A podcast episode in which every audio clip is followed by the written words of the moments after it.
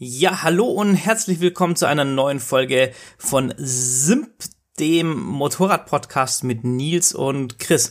Heute etwas ungewohnt, denn heute bin ich, also Chris, alleine am Start, weil die Geschichte dazu ist äh, etwas verwirrend. Und zwar habe ich einfach die Aufnahme aus Versehen überspeichert, oder sprich, wir hatten ein PC-Problem. Eigentlich hatte ich die Folge mit Nils zusammen aufgenommen und irgendwie hat dann die Technik uns da einen äh, Strich durch die Rechnung gemacht, weil es geht heute um ein Special und wir haben dazu zwei Folgen aufgenommen. Die zweite Folge ist dann auch in gewohnter Besetzung quasi mit Nils zusammen und die erste Folge nehme ich jetzt quasi als Solo auf und hoffe aber, dass ihr trotzdem viel Spaß beim Zuhören habt. Es geht äh, ganz konkret um meine Skandinavien-Tour im Jahr 2018.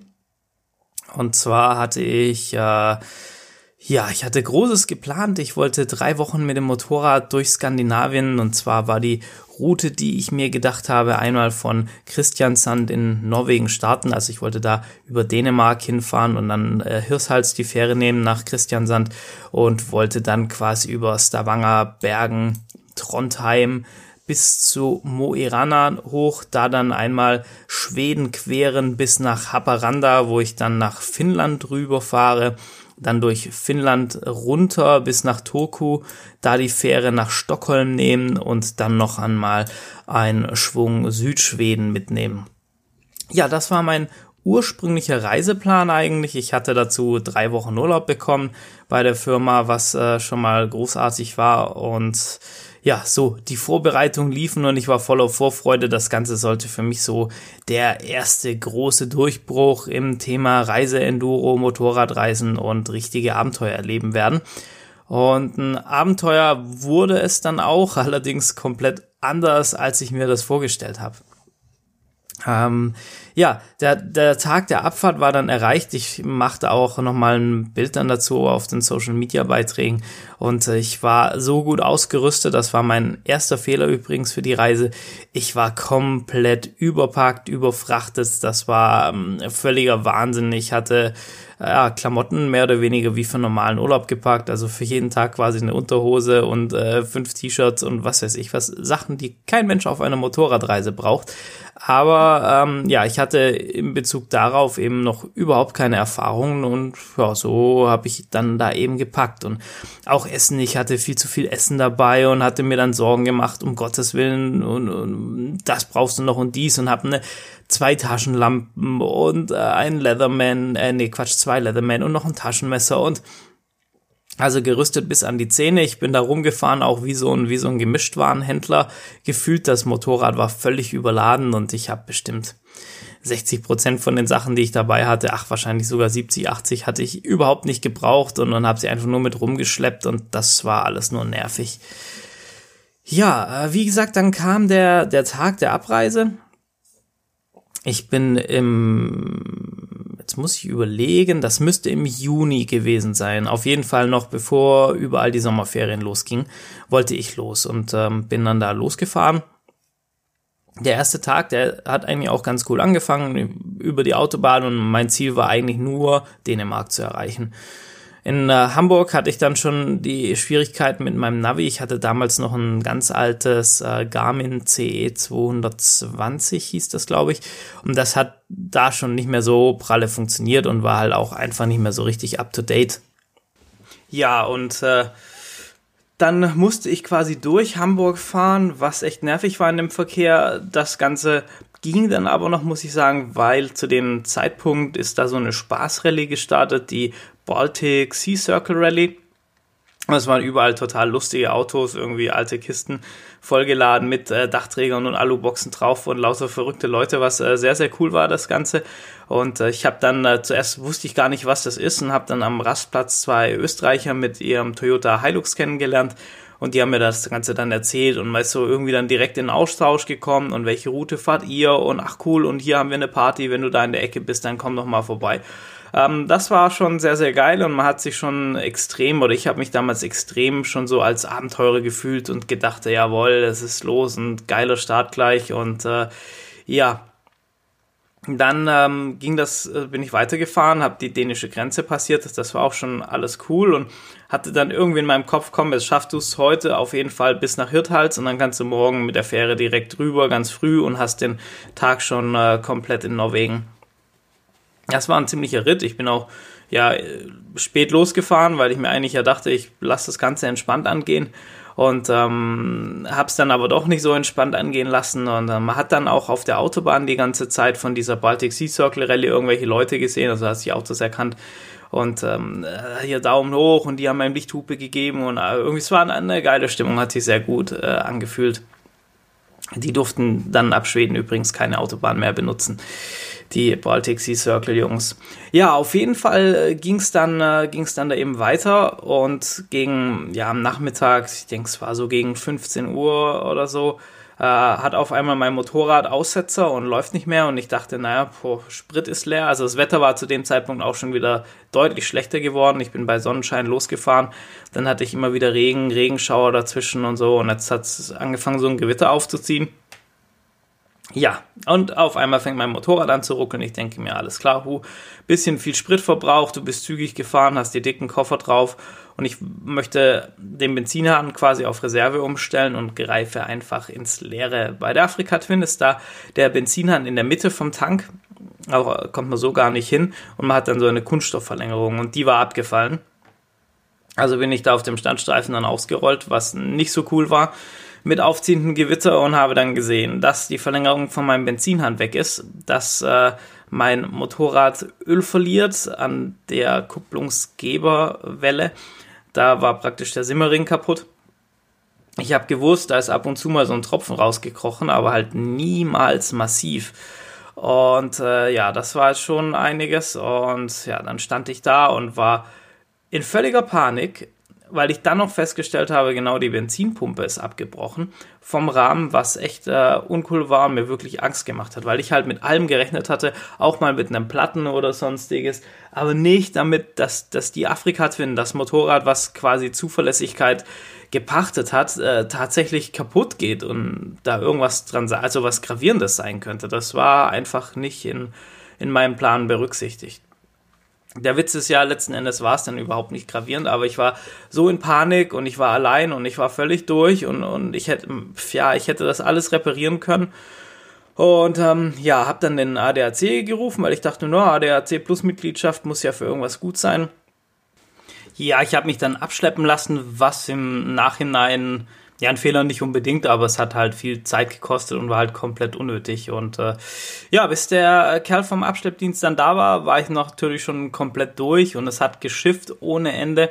Und äh, ja, der hat mich dann zu einer Honda-Werkstatt gefahren, was ganz cool war. Da war auch gerade WM und die waren am Fußball gucken. Ich weiß gar nicht, ich glaube, es war ein Samstag. Und ich hatte dann das Problem quasi, dass die gesagt haben, ja, alles klar, aber ich kann mir das halt erst am Montag angucken und so lange musste ich ja irgendwo unterkommen und der ADAC hat zwar gesagt, äh, er bezahlt mein Zimmer oder es ist ein Hotelzimmer und ich hatte dann ein gewisses Budget und äh, dann hat sich im Nachhinein aber rausgestellt, weil ich die Reise fortgesetzt habe und nicht nach Hause bin, äh, muss ich das dann doch selber zahlen, weil es dann eben dann zur Reise gehört und das hat halt dann schon mal gleich ein Loch ins Budget gerissen. Und die Story dahin war aber auch lustig. Der, der Taxifahrer hat mich dann, äh, der hat äh, ja kein Englisch gesprochen irgendwie. Und ähm, ich habe ihm dann so versucht zu verständlich machen, dass ich ein Hotel brauche, aber ein günstiges. Und er fährt mich halt direkt ins Radisson Blue. Alles mit Marmor und vom Feinsten. Und ich komme da mit, mit meiner Tasche und meinem Rucksack und völlig nass und versifft in meinen Moped-Klamotten an und stehe dann in der Lobby, was sehr lustig war. Und musste auch sagen, Kompliment an die äh, an die äh, ja, Dame am Schalter vom Radisson Blue, die war sehr, sehr freundlich und sehr, sehr professionell und hat äh, dann auch Verständnis dafür, dass irgendwie 220 Euro pro Nacht mein Budget so ein bisschen überschreiten. Und äh, ja, der Taxifahrer hatte sich dann schon wieder verdünnisiert und äh, netterweise hat mir die Dame dann da ein Taxi gerufen und dann waren wir nochmal in so einer anderen Art Jugendherberge, total außerhalb. Ähm, die hatte aber zu und ich bin dann in so einem Bed and Breakfast gelandet, äh, was echt so ein bisschen runtergekommen war. Es war echt günstig, aber extrem runtergekommen in Aarhus. Genau, das war bei Aarhus übrigens. Und äh, ja, das äh, an sich war dann schon echt, äh, echt scheiße und ich bin da irgendwie an dem Abend auch nur noch ins Bett und wollte nichts mehr wissen und nichts mehr sehen und war einfach nur fertig. Und am nächsten Morgen ging das dann lustig weiter, weil ich dann festgestellt habe, dass ich die Tasche, wo meine normalen Schuhe drin waren, ähm, am Motorrad gelassen hatte. Also hatte ich nur meine Motocross-Stiefel. Und äh, ja, bin dann in Jeans und Crossstiefeln zum Frühstück, war da so ein bisschen Blickfang und bin dann erstmal losgestiefelt und war froh, dass da die Läden auf hatten. An dem Tag, wo ich ähm, dann mir Schuhe kaufen konnte, dass ich dann normal rumlaufen konnte, habe irgendwelche günstigen Turnschuhe wieder gekauft und muss sagen, im Nachhinein war es dann ziemlich cool, weil Aarhus echt eine, eine sehr interessante Stadt ist, also hat viel zu bieten. Es lohnt sich definitiv, sich das mal anzugucken. Und ich habe da so eine Art, das war so eine Art Biosphärenprojekt äh, gefunden. Das sieht aus wie so ein, wie so ein Iglu, könnt ihr euch das vorstellen, aus Holz die Tragkonstruktion gebaut und dann eben mit äh, Glas oder Plexiglas verkleidet. Da war noch so ein Urban Gardening Farm außenrum. Das war direkt am Hafen. Da hattest du so einen schönen Blick aufs, aufs Wasser, auf die Hafenmole und so. Und da war ich dann relativ oft, weil du konntest dich da quasi unbegrenzt aufhalten. Du hattest WLAN, es gab da sehr guten Tee und so kleine Gebäcksachen und so.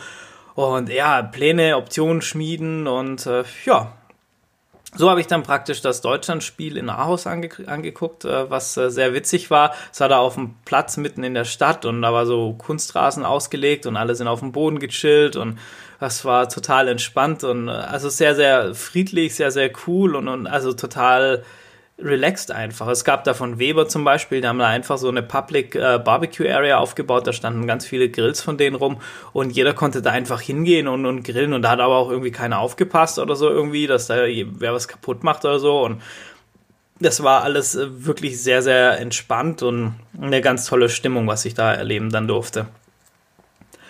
Ja, weiter ging's dann. Ach genau, stimmt, das hatte ich vergessen. Und zwar, ich hatte äh, bei meinem bei meinem Liegenbleiben auf der Autobahn quasi ein Handy gefunden, habe das dann bei der Polizei abgegeben und habe hab dann quasi bei der Polizistin vorsprechen dürfen, die den Unfall aufgenommen hat, wo die Leute noch so verzweifelt waren und ihr Handy äh, gefunden, gesucht haben. Und äh, ja, die hat dann noch meine Handynummer aufgeschrieben, falls die sich irgendwie hätten melden wollen bei mir, aber äh, ich habe von denen dann leider nichts gehört.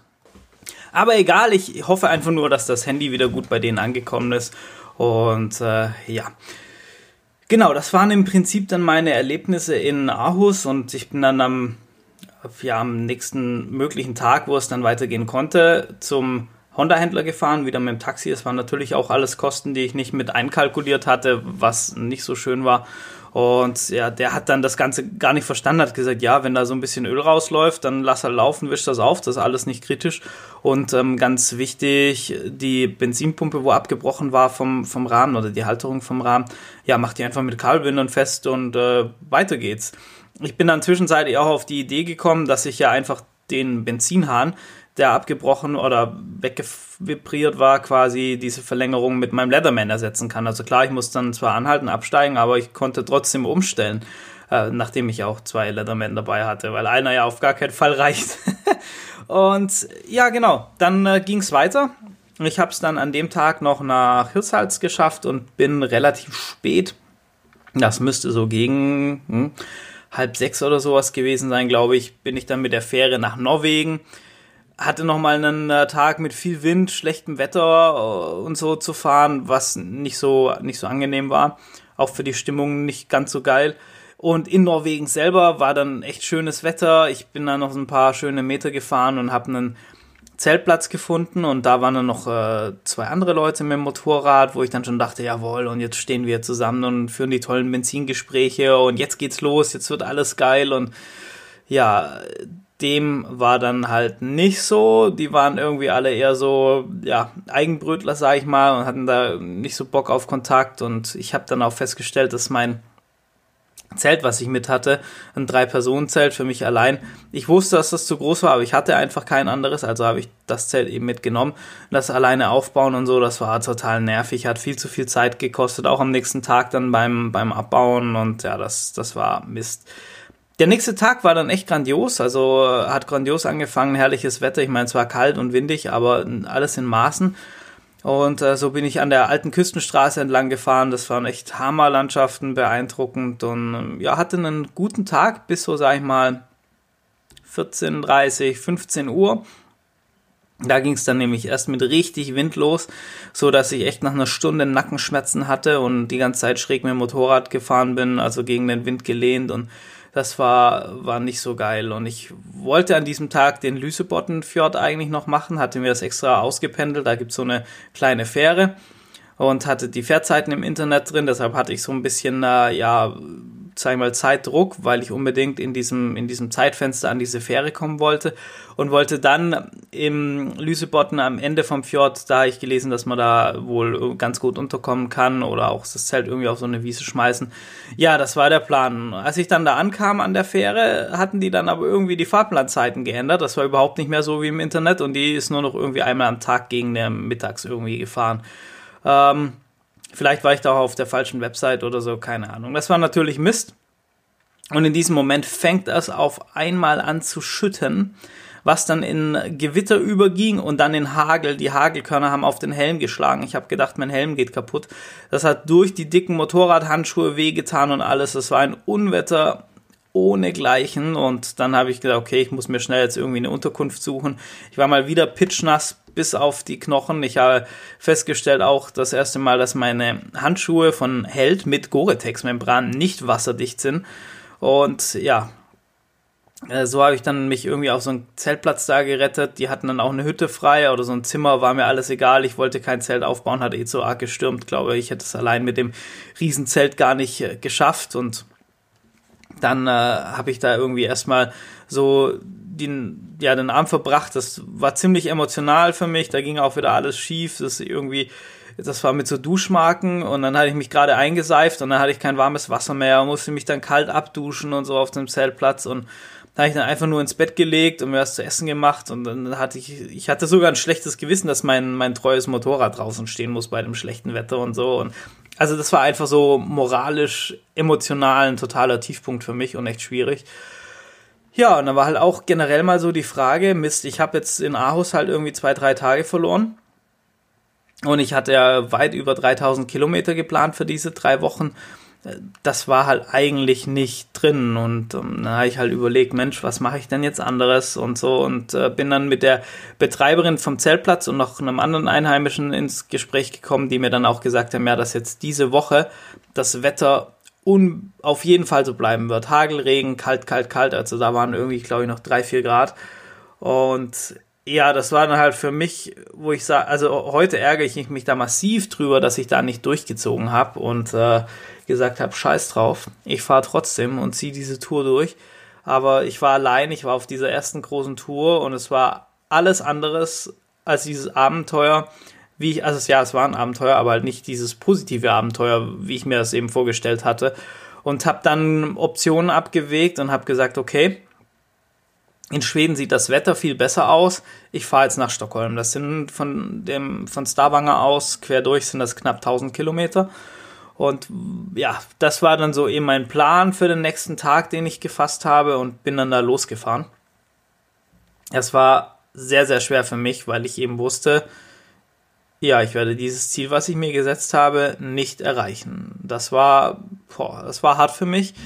Da bin ich auch nicht gut mit klargekommen, bin dann am nächsten Tag losgefahren. Zehn Minuten nachdem ich losgefahren bin, äh, hat es wieder angefangen zu schütten und es war eiskalt und ich hatte an dem Tag mir vorgenommen, mindestens bis Oslo zu kommen. Das sind so, ja gut, 500 Kilometer waren das. Ne, knapp 500, 480 Kilometer sowas das kann man eigentlich relativ zügig wegfahren, aber man muss halt bedenken, dass das waren also keine richtige Autobahn da und dann war das halt alles auch da irgendwie 80, 60, 70, 90, 80. Also du bist nicht schnell, du konntest da auch nicht sagen, alles klar, 120, zack.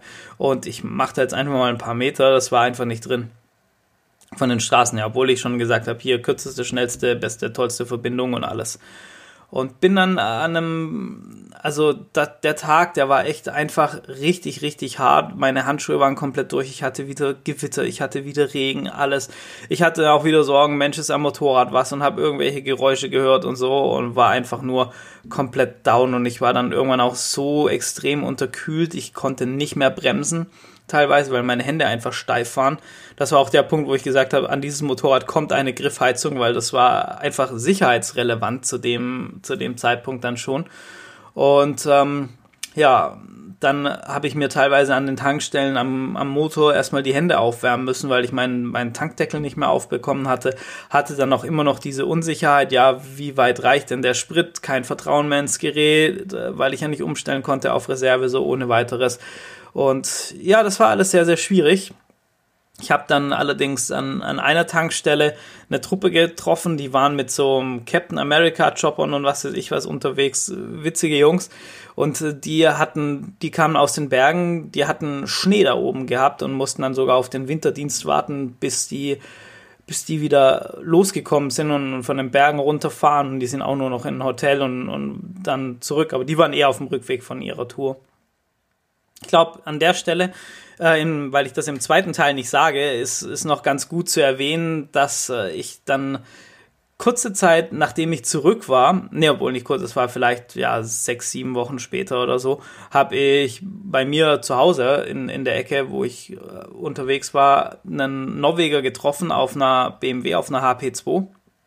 Der hatte eine große Europatour gerade gemacht und war zurück.